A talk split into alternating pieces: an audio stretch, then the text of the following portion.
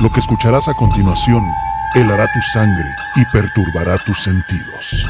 ¿Serás capaz de llegar hasta el final de esta historia? Bienvenidos a Relatos por Omar Cruz. Comenzamos. El día de hoy, Rosita tiene 60 años y ella me dice, Omar, eh, me identifiqué mucho con uno de tus casos en el cual una mujer sufrió de niña de estos abusos, pero no abusos psicológicos ni sexuales, abusos de demonios, abusos de fantasmas. Ustedes me podrán o podrán preguntarse, ¿cómo puede sufrir una persona algo así? Pues esto es una realidad. Y esta es una de las historias que más me han conmovido. ¿Por qué? Porque cuando te la cuenta la, la persona que es protagonista del hecho, de la, de la experiencia que te está relatando, te transmite ese sentimiento. Esta historia no es muy larga, duró pocos años, pero para Rosita fueron eternos. Y les voy a decir por qué. Ella era una mujer que tenía una visión muy importante de la vida. Decía que nació en un pueblo de Zacatecas, en el cual las personas de su edad 12, 13 años, deberían ya de estar casadas, deberían de estar en un compromiso, a lo mejor no casadas, quizá del todo, pero ya teniendo un compromiso con, con una pareja, algunas ya hasta con hijos. A lo mejor ahorita puede sonar escandaloso, pero los que conocemos la historia o que hemos investigado un poquito la historia de México, sabemos perfectamente que hasta hace 30, 40 años, tener hijos a los 12, 13, 15 años era de lo más común y esposo. Era aceptado por los papás, era, aceptado por toda la comunidad. Algunos hasta vendían a sus propios hijos. En este caso, Rosita no quiso hacerlo. Su papá le dijo que tenía que ser novia de uno de los hijos de personas que le interesaban que, que, hubiera esa unión entre familias, por cuestiones económicas, muy probablemente o por cuestiones de poder. No lo sabemos a ciencia cierta. Pero Rosita no quiso. Y le decía a su papá, yo quiero estudiar, yo quiero hacer algo. De verdad, papá, yo no quiero ser como todas las demás. Ella dice que siempre tuvo en su mente esa, ese crecimiento y ese deseo de ser alguien. Ella quería ser doctora. Sucedió algo muy extraño. Entre esas peleas, esas luchas a la edad de 12, 13 años, con su papá, dice que su mamá no se metía. La, la, palabra de su papá era ley y no se discutía. Pero que en una noche agarró a su papá en un momento a lo mejor de problemas, de flaquez, y su papá le dio el sí. Rosita lo que quería era venir a la capital a estudiar. Cabe mencionar que si ella quería estudiar en su pueblo tenía que caminar más de 40 minutos a la escuela más cercana. Entonces Rosita no quería eso. Tenían una tía que se llamaba Yolanda, aquí en la Ciudad de México. Y Rosita ya había hablado con su tía porque eh, ella había asistido a una fiesta que habían tenido semanas antes de esta discusión que tuvo con su papá. Entonces Rosita le dijo, yo ya hablé con mi tía y ella me dice que sí me quiere allá, que sí me puede cuidar, que sí me puede llevar a la escuela, papá, yo quiero ser doctora.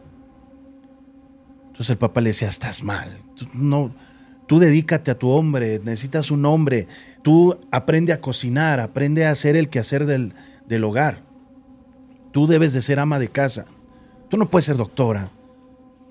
Papá, por favor, déjame intentarlo. Y esa noche que les comento a ustedes, su papá dijo que sí. Y Rosita no perdió tiempo. A la mañana siguiente fue a la caseta telefónica de su pueblo y llamó a la Ciudad de México a su tía Yolanda. Le dijo, tía, mi papá me dijo que sí y antes de que se arrepienta, por favor, ayúdame a llegar contigo. Dijo, sí, claro, yo te puedo ayudar. Y le pagó la mitad del viaje. Su mamá, la mamá de Rosita, el papá de Rosita, no le querían dar dinero, no tenían dinero. Y dijeron, si tú consigues para irte, vete con tu tía. Rosita hizo lo que pudo, pero en tres días consiguió la mitad del dinero el dinero que le hacía falta para completar su boleto y se vino a la Ciudad de México con 13 años de edad. Rosita pensó que venía al sueño, a, a ser alguien, a conseguir éxito, a lograr sus deseos. Desgraciadamente no fue así. Cuando llegó, se dio cuenta que su tía sí la quería ayudar, pero no del todo.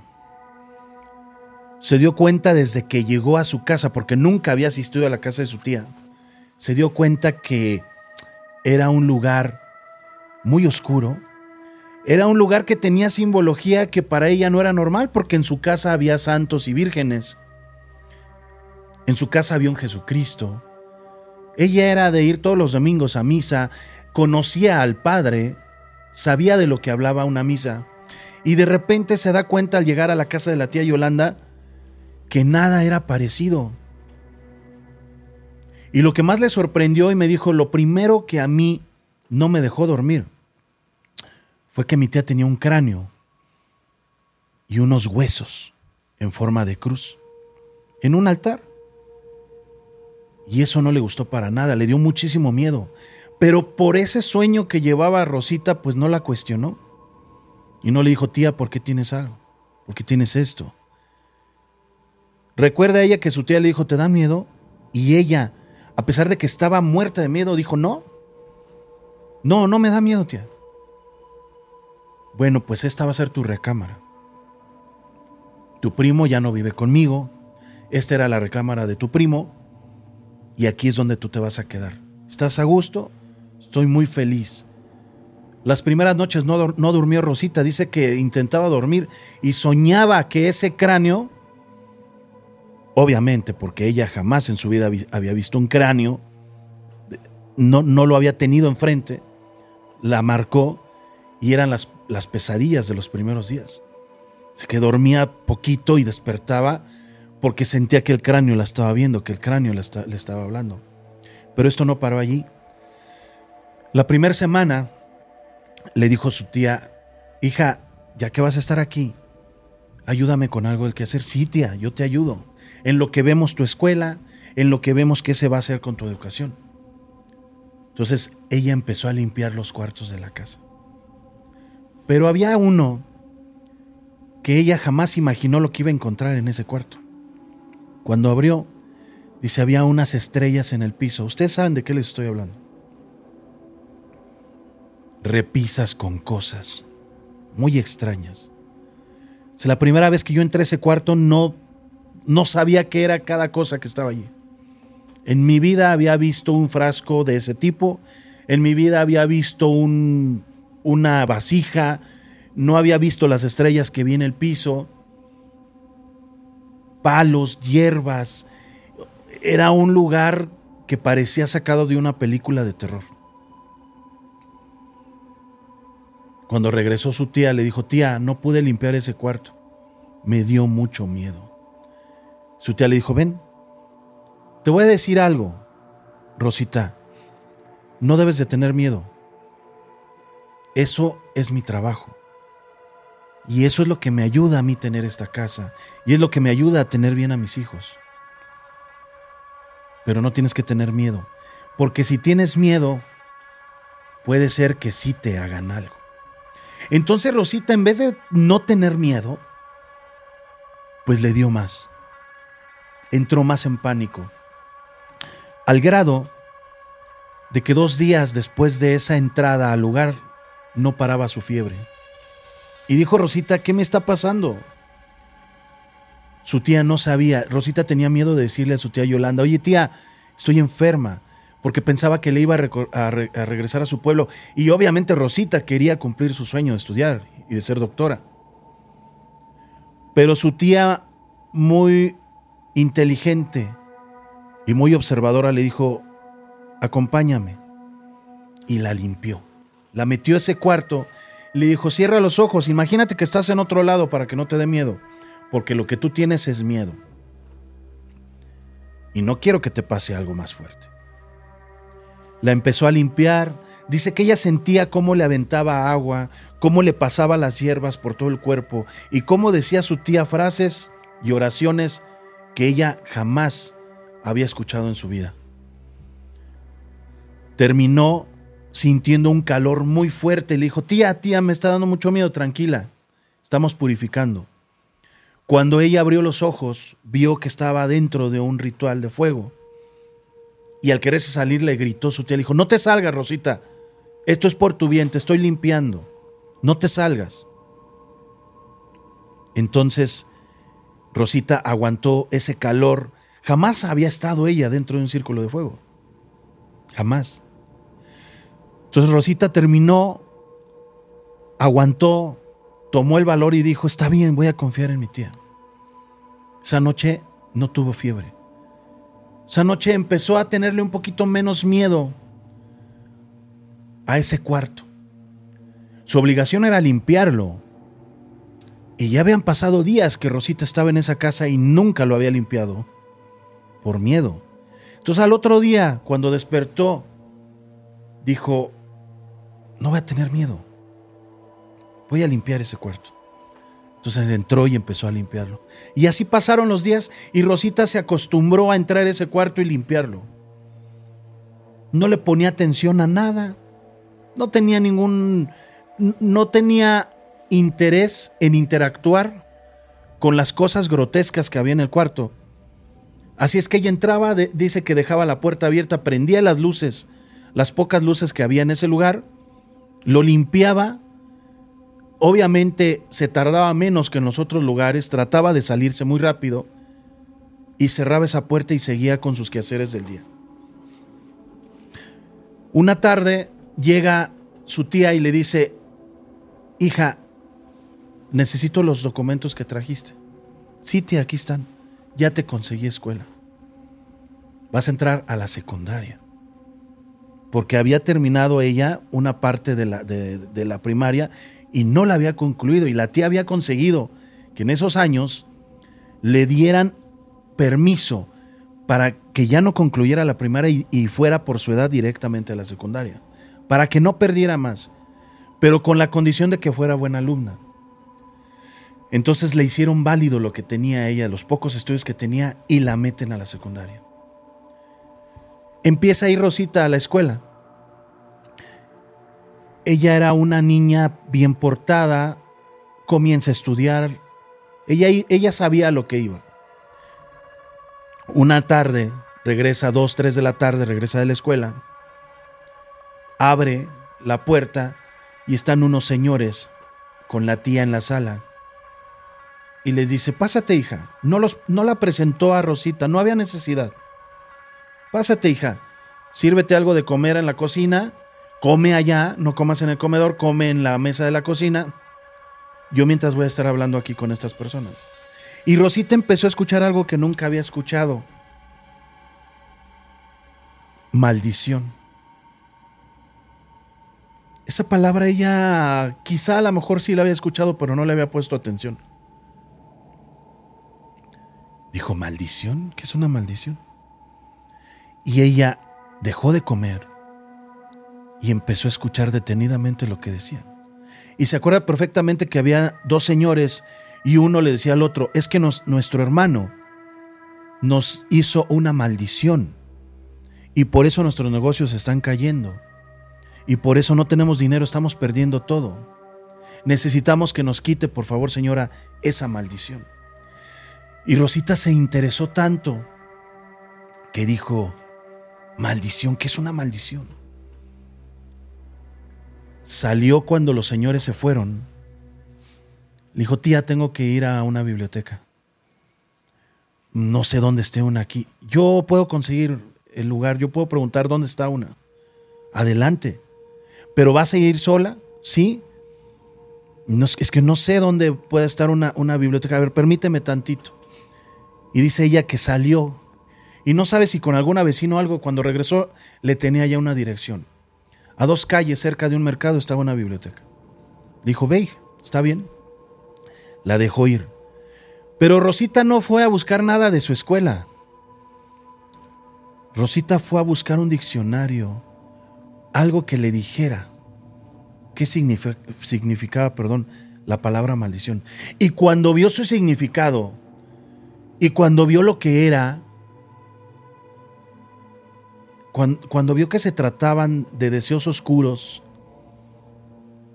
de un castigo por haber hecho algo malo, de un daño por odio, de un pago, Rosita se interesó tanto que la próxima vez que entró a ese cuarto, pues ya se imaginarán ustedes. Ya no fue entrar y solo limpiar el cuarto. Sus deseos, aparte del estudio, ya estaban centrados. ¿Qué hace mi tía? ¿Cómo puede quitar ella una maldición? Y no solamente investigó eso en la biblioteca, empezó a sacar más cosas. ¿Y la maldición quién la hace? ¿Y quiénes la pueden quitar? ¿Y de qué se trata esto? Dice Rosita, había un solo libro en toda la biblioteca que hablaba de eso. no había otro, otro libro. En esos tiempos era muy difícil conseguir. Si ahorita es difícil, imagínense en esos tiempos. Entonces Rosita, esa tarde que regresa de la biblioteca y que le toca limpiar ese cuarto cuando entró, Rosita empezó a tomar atención a todo lo que estaba adentro y preguntándose, ¿quién es ella? ¿Es una hechicera? ¿Es una maga? ¿Qué es ella? Porque ya había leído un libro acerca de eso.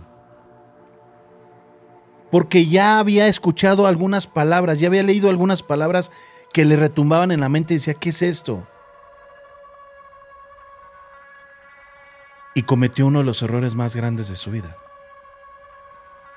empezó a ver si su tía tenía libros.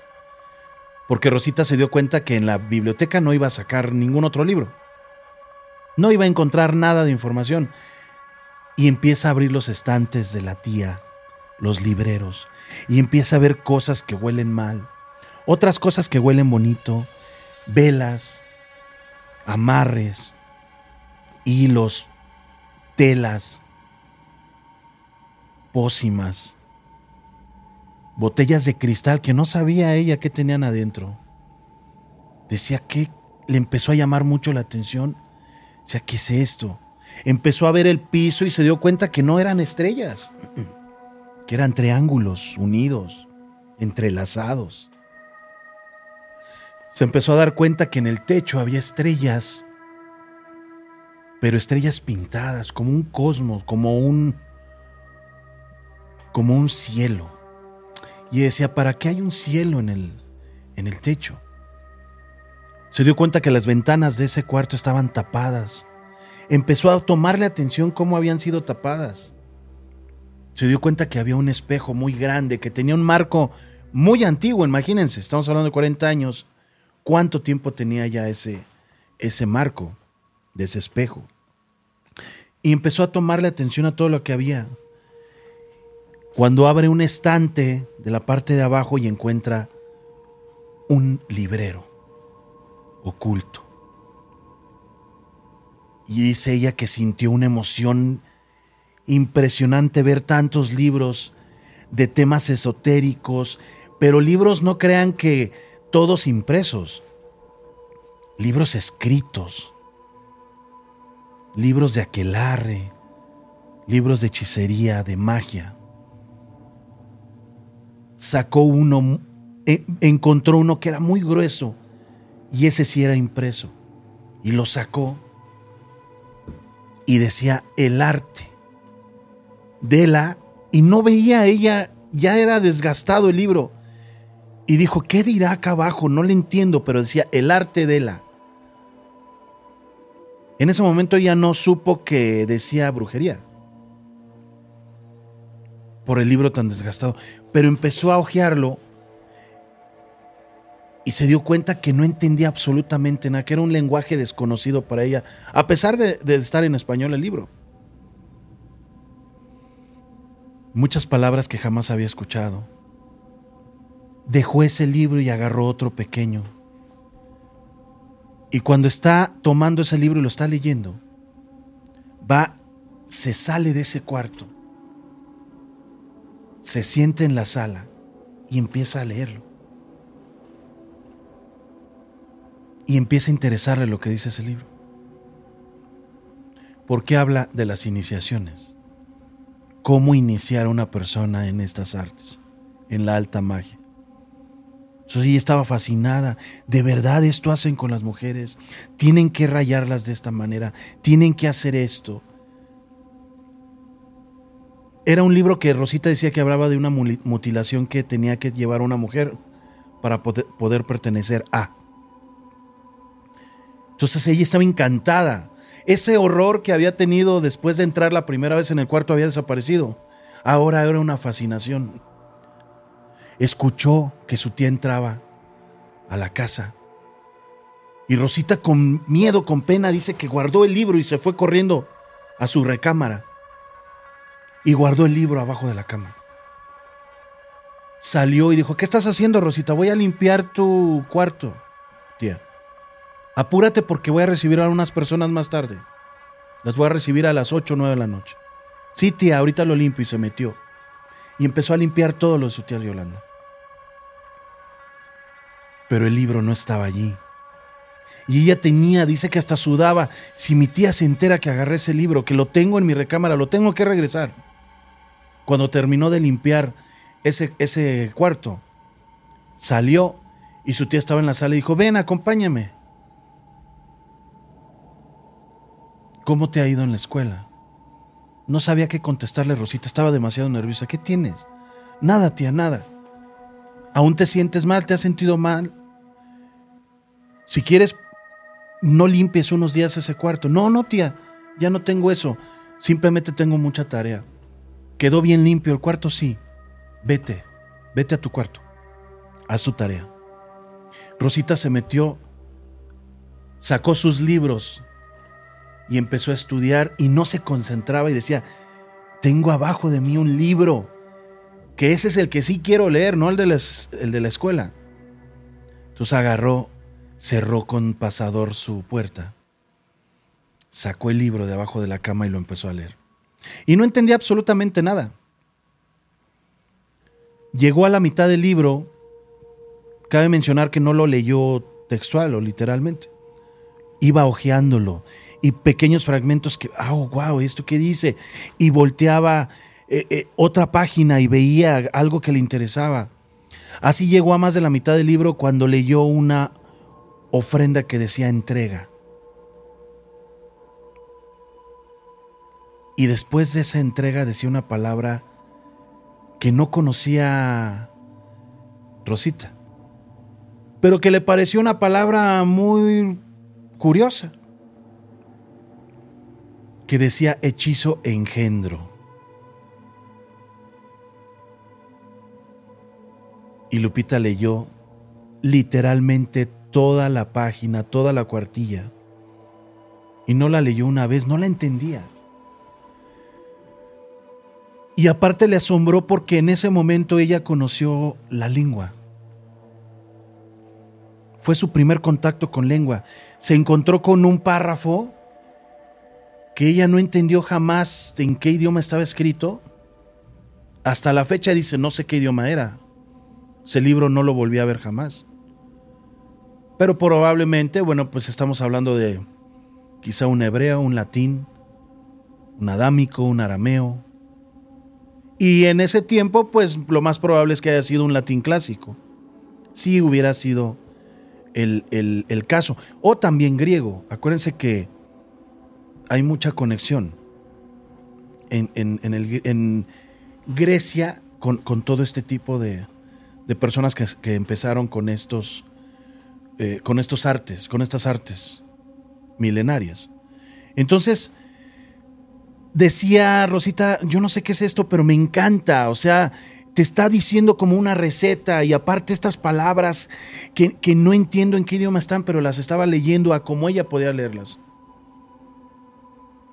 Dice, la leí más de cuatro o seis veces, no, no me cansaba, terminé ese escrito y, me quise devorar el libro completo, me llamó tanto la atención que quería leerlo completo, ya quería saber que en qué terminaba. Fue fascinante para ella. Cabe recalcar que ella hasta la fecha no tiene ningún don no haya alguna parte heredada, solamente fue fascinación. Porque podrás pensar tú y dirás, a lo mejor le fue heredado el don y por eso le llamaba tanto la atención. Ella ha ido con muchísimas personas a lo largo de su vida en donde dicen, no, solo fue fascinación tuya porque no te vemos nada, ni registros akáshicos, ni absolutamente nada de tercer ojo, ni, ni algún don, ni, ni alguna capacidad especial, ni nada, absolutamente nada. Pero le fascinó. Aquí empezaron los problemas para ella. Al día siguiente un dolor en el estómago fuertísimo. No podía comer. No dormía. Pero no le decía nada a su tía por miedo, imagínate, o sea, decirle tía, yo creo que haber leído eso, perdón, me está causando malestares. Entonces no dijo nada hasta el tercer día, que no va a la escuela, su tía sale a trabajar, a, comprar, no sé, algunos alimentos o cosas para sus rituales. Y Rosita se queda y le dice, sí, tía, ya me voy a ir a la escuela y no va porque le da un dolor en el estómago horrible. Cuando regresa su tía, Rosita está agachada en la sala, entre la sala y el comedor en el piso. ¿Qué tiene Rosita? Me duele mucho mi estómago. Le habla un doctor, su tía, y le dice el doctor enfrente de Rosita, esto está muy extraño. ¿Qué comió? No he comido nada en dos días. ¿Por qué? Porque el dolor no se me ha quitado. No he dormido. imagínense esa cara demacrada de no dormir dos días, de que le esté doliendo las ojeras. Y le dice Yolanda a su tía, doctor, yo la veo muy mal. Pues si tiene el recurso económico, llévela a un hospital. Le voy a hablar a sus papás. Entonces, la, tía Yolanda, le habla a sus papás. Sus papás le dicen, llévela donde la tengas que llevar. Nosotros vemos la manera, vendemos algún animal o algo. Y le dice su tía, no.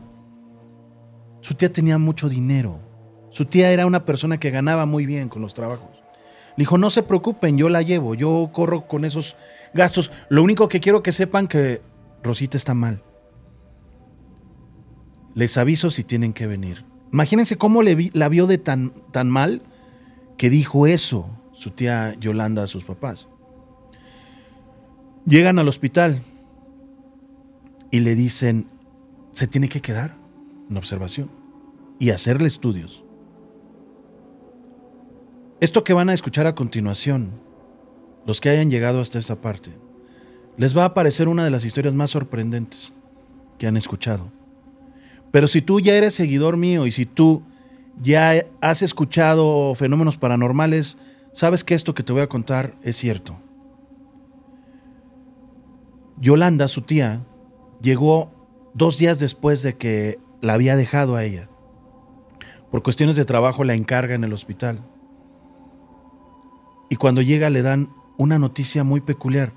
Recuerden que Rosita ya tenía tres días que había leído el libro, dos días que estaba súper mal, más, más dos, tres días, ya eran cinco o seis días que habían pasado después de leer el libro. Cuando llega Yolanda, le da la noticia al doctor que le habían practicado un legrado a Rosita. Y le dice su tía, ¿un qué? Un legrado. Pero ella no estaba embarazada, sí. ¿Y qué salió? Quiere ver qué salió. Cuando Yolanda, su tía Yolanda se acerca, esto se lo cuenta su tía Yolanda Rosita, ¿eh? Y más grande, no de en ese, en ese tiempo. No le dijo nada, porque sabía que había pasado. Sabía por qué habíamos dicho nosotros antes la palabra engendro. De allí viene todo. Pero Yolanda sabía perfectamente que algo no estaba bien porque no podía estar embarazada. Ni siquiera novio tenía, no tenía relaciones, no tenía nada. Cuando Yolanda se acerca y se asoma y ve en una especie de, de tela, de gasas, lo que había salido, dice que una especie que después le cuenta algo de 5 centímetros, 7 centímetros. Imagínense, en 6 días, ¿eh? 5 días. Pero comenzando a formarse algo grotesco. Y le dice, no entendemos. Le dice Yolanda, no sé, doctor, obviamente. No iba a decir, sí, mira, soy bruja, mi, mi, sobrina se ha de haber metido y ha de haber hecho un hechizo y engendró. Obviamente jamás iba a decirlo. Pero allí estaba. Dice Rosita, cuando me lo contó mi tía, yo ya tenía como 28 años. Un día que fui a visitarla, porque obviamente terminó la escuela, ella empezó a hacer su vida y todo. Hoy es doctora, Rosita. Y pues su tía no quiso como que decirle, hija, o sea, hiciste, tenías un demonio dentro. Hiciste que se te, se te metieron un demonio, que tuvieras una ingesta de, demonio. Entonces, en ese momento, pues Yolanda supo que y le dijo al doctor, pues tire eso, no sé qué sea. Tírelo, no, no, no, no, no entiendo qué puede ser. Por favor, quémenlo. Y dijo, no se preocupe, todo lo que sale de aquí, que es, es desperdicio humano, se va al incinerador. Sí, por favor, hágalo, pero hágalo hoy. Pero el doctor dice que sacadísimo de onda. bueno, pasó, dieron de alta a Rosita, siguió estudiando y le dijo la tía, solamente te voy a pedir un favor, Rosita. No quiero que vuelvas a limpiar mi cuarto, pero tampoco que entres. Por favor. Y Rosita se quedó, ¿qué hice mal, tía? Solamente no me gusta cómo lo limpias. No quiero que vuelvas a entrar. Ella sabía perfectamente que no debía de haber dejado sin supervisión a Rosita dentro de ese cuarto. Y jamás Rosita obedeció. Siempre dice, yo siempre fui una mujer y una muchacha muy obedecida. Eh, yo tenía eso desde mi casa. Nunca discutía, nunca decía, ¿por qué no? No, si tú dices que no y eres mi mayor, adelante. Rosita terminó la escuela, entró a una especie de escuela de monjas donde podía estar viviendo allí y aparte estudiar enfermería y de allí ella se hizo doctora. Hoy está retirada. Hoy Rosita está retirada. Y esta fue su historia. Una historia de un engendro, por un error, por una curiosidad. Así es que, si te gustó esta historia, pues déjanoslo saber en la caja de comentarios. Y recuerda que nos vemos muy pronto desde un lugar maldito o desde otro relato por Omar Cruz como este. Hasta la próxima.